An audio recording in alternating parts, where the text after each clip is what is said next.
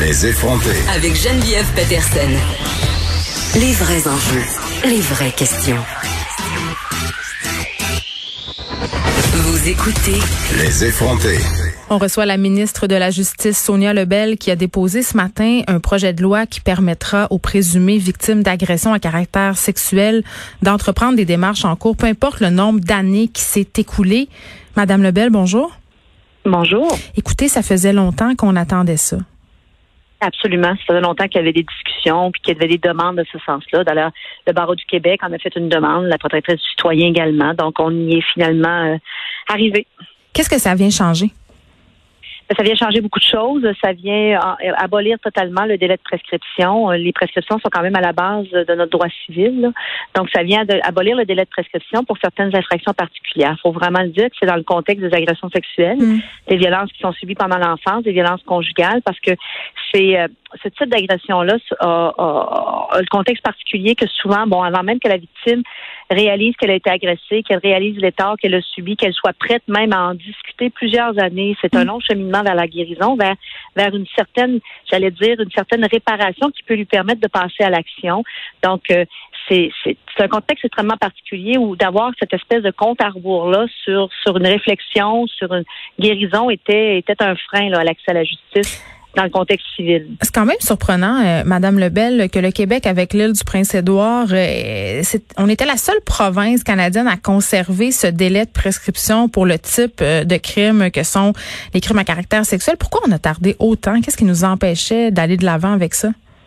Bon, c'est très difficile pour moi de répondre à cette question-là. J'étais pas là naturellement avant. Mm. Euh, on a quand même fait un grand pas, le Québec. faut le noter en 2013 par euh, par l'augmentation du délai jusqu'à une période de 30 ans. C'est quand même assez significatif d'avoir un délai de prescription de 30 mm. ans.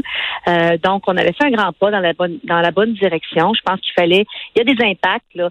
Puis je veux pas rentrer dans un jargon juridique. C'est pas c'est pas l'objet du propos, mais je vous le dis, la prescription est quand même le fondement de la stabilité, la, la stabilité en droit civil et de et d'abord abolir un délai de prescription, c'est quand même au niveau juridique, c'est un impact extrêmement important pour les victimes, ce geste d'accès à la justice, mais c'est pas quelque chose qu'on peut faire nécessairement à la, légère non plus.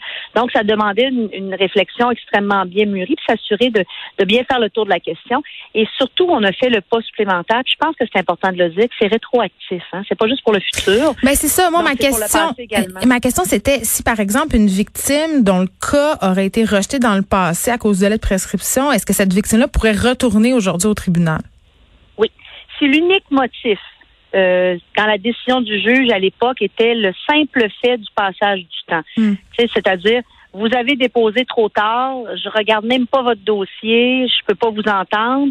Elle a, cette personne-là, trois ans à partir de l'adoption du projet de loi. Elle aura, parce qu'il n'est pas adopté encore, naturellement, elle aura trois ans pour intenter à nouveau sa poursuite. Il faut quand même circonscrire tout ça parce qu'il faut quand même garder une certaine stabilité juridique, mais il faut comprendre que la personne à l'époque dont la cause a été rejetée, le cheminement dont je parlais tantôt, la, l'acceptation, la compréhension du préjudice qu'elle a subi, ce chemin-là est déjà fait. Elle était déjà prête à déposer. Donc, cette personne-là aura trois ans pour le refaire.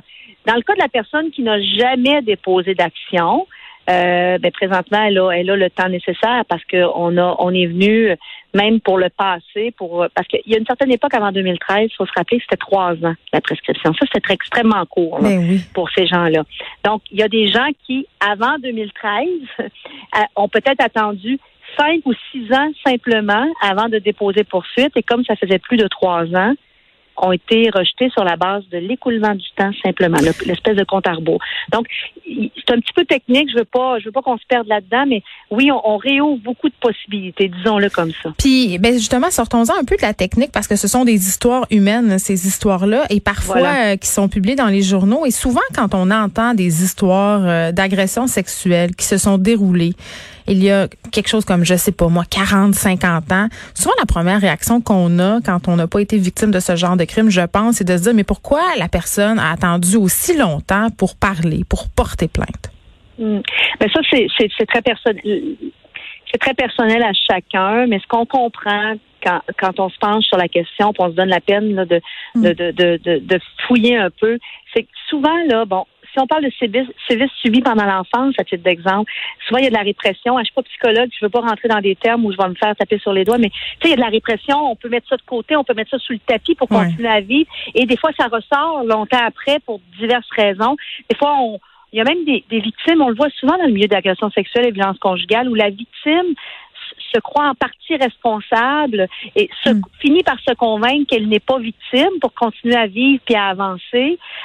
Et le temps où elle, elle, elle réalise non seulement qu'elle est victime, que c'est pas de sa faute, qu'elle n'est pas responsable de ces gestes-là, que ça appartient à l'agresseur cette responsabilité-là. Ben après ça, c'est de trouver la force. C'est des conséquences aussi des fois, hein, parce que de poursuivre, c'est aussi dévoiler.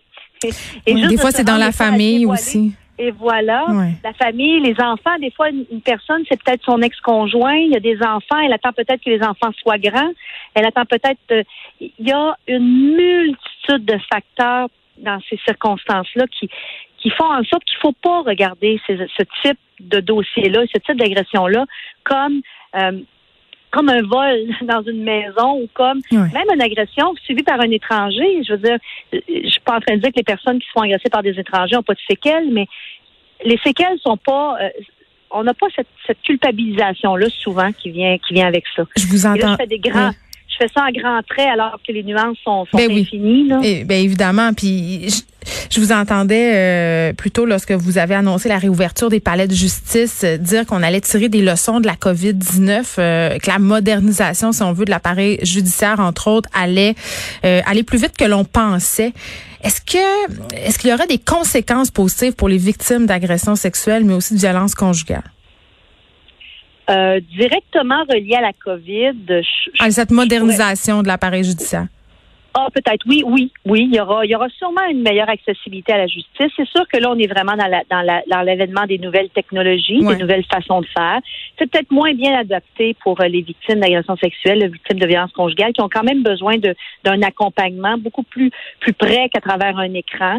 Donc, je peux peut-être penser d'entrée de jeu vous dire que la modernisation comme telle est peut-être pas la, ce sont peut-être pas les dossiers les mm. plus appropriés pour les forces, mais ça n'empêche pas que peut-être effectivement, prenons, prenons le cas, on, on, je, vais reprendre, dans, dans le milieu physique, présentiel. Il y avait toutes sortes de méthodes aussi pour aider à, la victime à témoigner. Un paravent, des fois la victime témoignait dans une autre salle. Donc le moyen technologique va aussi nous aider peut-être à faire en sorte de mettre une distance entre la victime et son présumé agresseur pour lui donner euh, euh, cette espèce de solidité-là supplémentaire pour être capable de mieux livrer son histoire. Donc oui, on peut penser que la technologie va en faire partie là, de cette de cette euh, de cette euh, cheminement-là. En terminant, Madame Lebel, vous faites partie d'un comité transpartisan que vous formez avec Hélène David, Christine Labrie et Véronique Yvon. C'est un comité euh, qui se penche notamment sur les questions de violence conjugale et des crimes sexuels, d'agressions sexuelles. J'imagine que bon, peut-être les travaux de ce comité-là ont été ralentis par la COVID, mais où est-ce que vous en êtes avec tout ça? Bon, il y a eu un petit ralentissement momentané, je vous dirais, je vous cacherai pas, là, puis euh, en toute transparence, dans les premières semaines, parce que ces gens-là se rencontraient en personne, donc il a fallu, il a fallu comme tout le monde, qu'il y ait une adaptation pour que le comité reprenne. Mais le comité a repris ses travaux rapidement. J'ai mm. même assisté euh, à des à une séance euh, où on entendait des experts sur divers sujets pour nourrir les réflexions des, des, des gens autour de la table, qui s'est fait par visioconférence. Donc, non, les travaux se sont poursuivis. Il y a peut-être eu un petit ralentissement momentané, là, mais on n'a pas, on n'est pas tombé en, arrêt. Donc, on continue à regarder les façons d'accompagner. D'ailleurs, hier, on a annoncé avec Jury Pop euh, euh, que ce qu'on avait annoncé en janvier, en décembre, je pense. On les a eu ici à l'émission hier pour nous expliquer cette ben, initiative-là. mais ça découle des travaux du comité, donc on continue, on poursuit ça en, continu. Justement, Madame Lebel, euh, vous m'ouvrez la porte en lien avec cette entrevue-là qu'on a fait hier avec Jury Pop. Est-ce que l'idée d'un tribunal dédié aux agressions sexuelles continue de faire son chemin? Mais c'est une, c'est, on a, on a demandé au comité de tout mettre sur la table, ok? Hmm. Donc ça fait partie des options qu'ils, qu'ils, qu'ils euh, examinent. Faut comprendre que l'idée d'un tribunal spécialisé, c'est pas l'idée d'avoir une, un, un, bâtiment pignon sur rue où on va marquer tribunal des agressions sexuelles. C'est plutôt l'idée d'avoir des intervenants.